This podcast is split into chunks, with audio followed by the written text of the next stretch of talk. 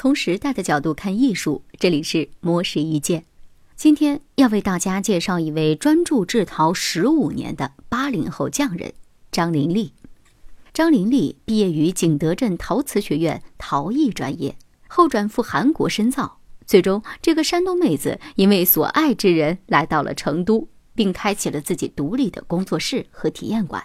外表温和、内心刚强的张玲丽。身上有着一股安静而专注的力量，他将工作室取名为“无事茶陶”，寓意无事无非。如果可以，我愿意一辈子安安静静的做陶。他有很多与其他陶艺匠人不一样的地方：不参加比赛，不赶制客人订单，也不批量生产。例如，一窑烧坏了，那么预定的客人只有等。我做出什么便是什么，但给你的。一定是当时我所能达到的最好状态。在零九年由成都商报发起的活动中，张林丽入选成都十大匠人新力量。名气与口碑之下，张林丽的内心并没有随之改变。她每天在朋友圈分享陶艺和心得，甚至会贴出烧坏的陶器，毫不掩饰自己尝试过程中的失败。她说：“承受失败也是做陶的一部分。既然急不得，不如慢下来。”做出一件兼具美感和实用价值的陶器，并非易事。由于陶器品类复杂，一心想把陶艺精研下去的他，最终决定专注于茶陶，把它像一口井一样挖下去。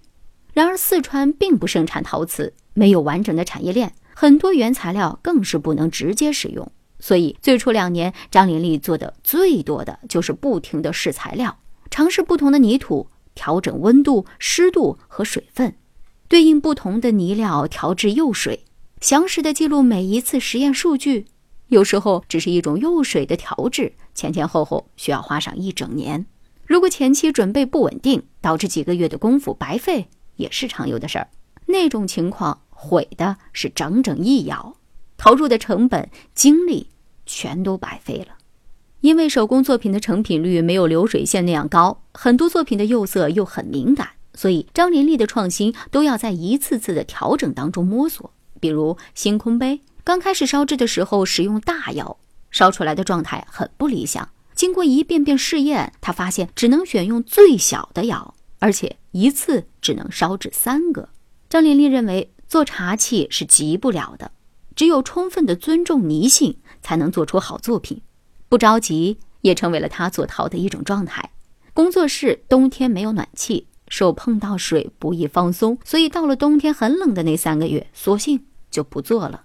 他觉得，并非一直做陶就会越做越好，停一下，看看书，变换形式，换个方式让自己放松，重新再做，会有不同的感觉。只有心安静下来，才能出作品。以上内容由模式一键为您整理。希望能对您有所启发。魔石意见每晚九点准时更新。